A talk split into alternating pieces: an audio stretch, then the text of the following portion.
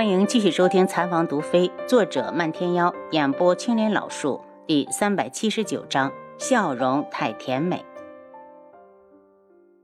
跟我来吧。丫鬟将他带到云离房里。进屋后，他对丫鬟道：“你去外面等我，我有事就唤你。”丫鬟露出不可思议的表情，却没说话，推门去了外面。楚清瑶来到床前，只用手摸了一下云离，就发现他烧得厉害，赶紧打开医疗系统给他做检查。结果一出来就吓了他一跳，高烧四十度，重感冒，而且肺部已经感染。眼下这种情况，无双很快就会回来，根本没时间输液，只好先从系统中拿出强效的退烧剂，给他注射了肌肉针，又注射了两支抗生素，然后也不敢多待。来到外面，对丫鬟道：“我想起来了，我家里还有一样特别管用的新药，别人不知道放在哪儿了，我得回去取一趟。”丫鬟一脸疑惑：“你等等，等王爷回来了再说。”他忽然的警觉起来。九月国虽然有医女，可人长什么样他也没见过，这人不会是骗子吧？丫鬟进屋检查了一下云离，没见什么异常。出来就发现刚才的人已经不在了。她摇摇头，就更加觉得自己遇到了骗子。楚清瑶回到客栈时，天已经黑了。漫天妖和花希墨也刚回来，洗漱之后，大家坐在一起用饭。他道：“东方铎正常吗？”看不出来。花希墨开口。倒是一回到府上，就对那个小妾嘘寒问暖的。漫天妖嗤笑了一声：“一国的公主竟然沦落到给人当妾，想想就觉得宇文景睿好很多的心。”楚清瑶惊了一下：“你说东方铎带着的女人是苍隼国的公主？”丫头猜的非常正确。独门收来的消息说，她原名叫宇文天青，早年在宫里不受宠，后来沦为了宇文景睿手上的工具，后来干脆被送给了东方铎。漫天妖一脸不屑，如果不是九月国皇室招惹到独门，这样的消息他都不屑于说出来。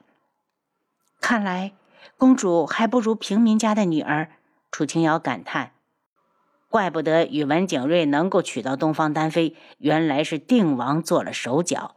花希墨道：“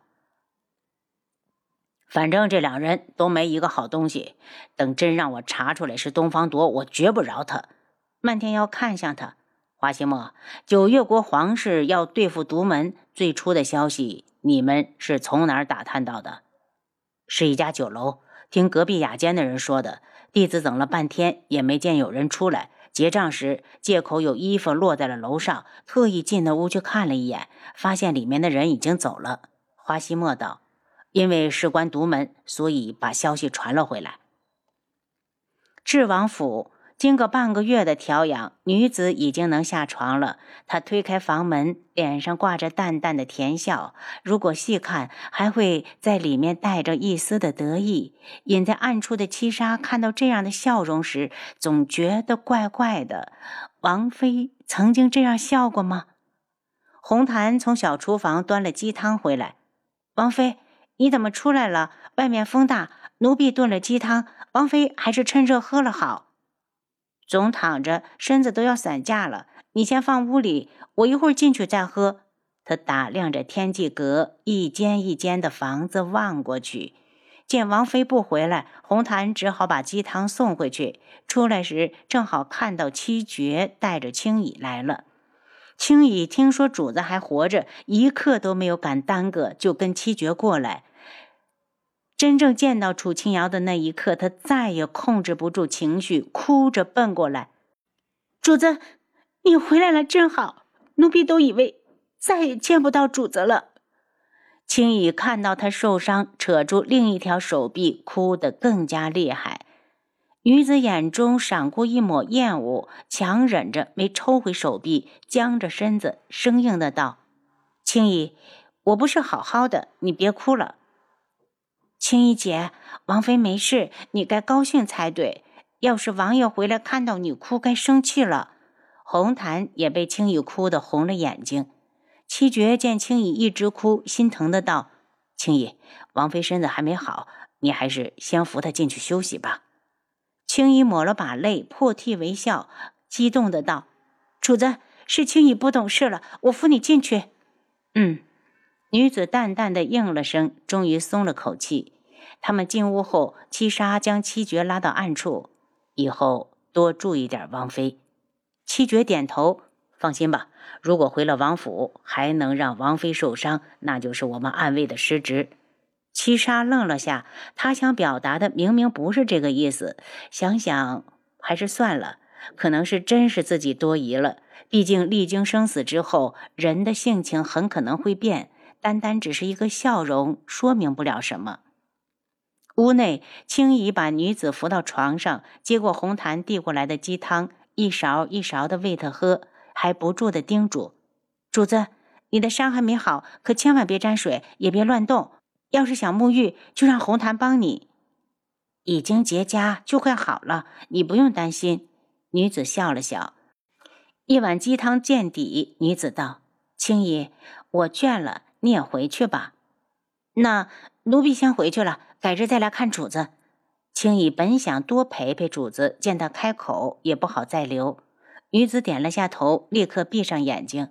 青衣笑了笑，能够再看到主子真好。他拉着红檀出来：“红檀，帮我照顾好主子。”青衣姐，你放心，我要是照顾不好王妃，王爷第一个不会放过我。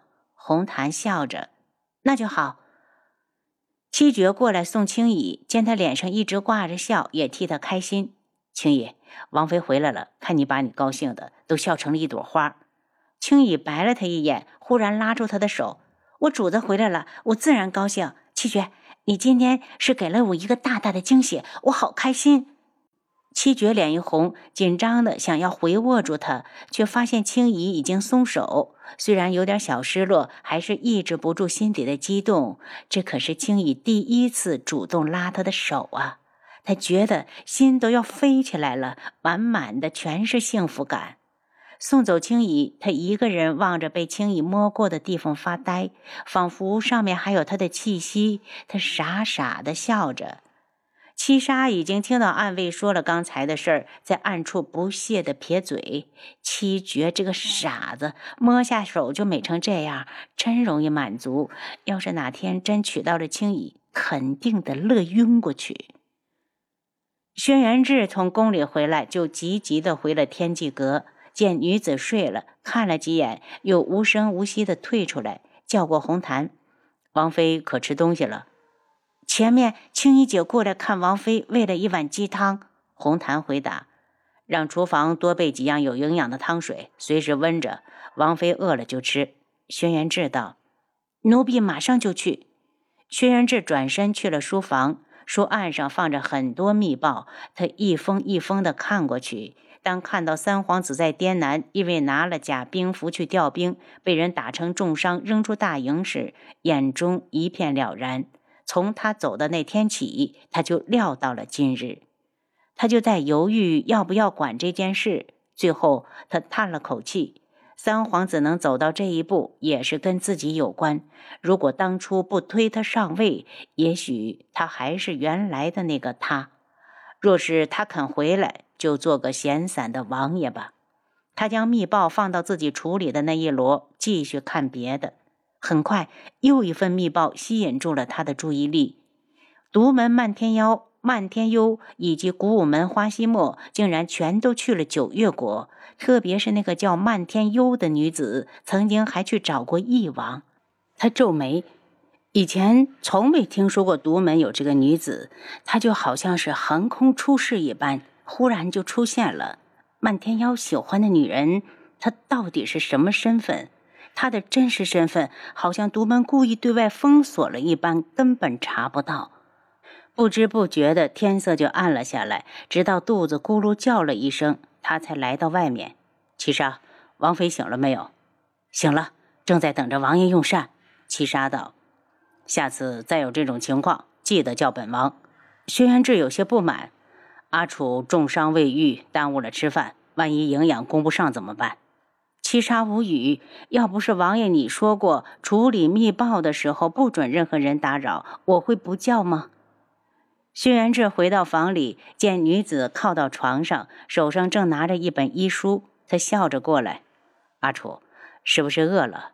以后饿了就自己先吃，身子要紧。”女子羞涩地看着他：“轩辕志，我想等你一起吃。”轩辕志心情愉悦，将她抱到桌前：“红檀，开饭。”一顿饭，女子被轩辕志照顾得很好，不管他想吃什么，他都会夹过来喂到他的嘴里。女子愈发笑得甜美，这样的日子他梦寐以求了好多年。轩辕志，终于你是我的了。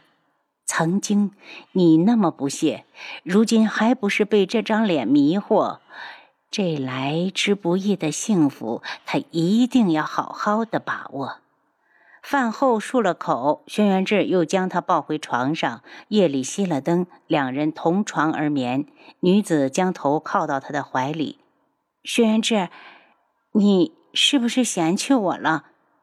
阿楚，你在说什么呢？轩辕志不解。那我回来这么久，你为什么从来都不碰我？女子不满地蹭着他的胸膛。轩辕志的心头升起一丝怪异，以前的阿楚从来不会主动要求这个。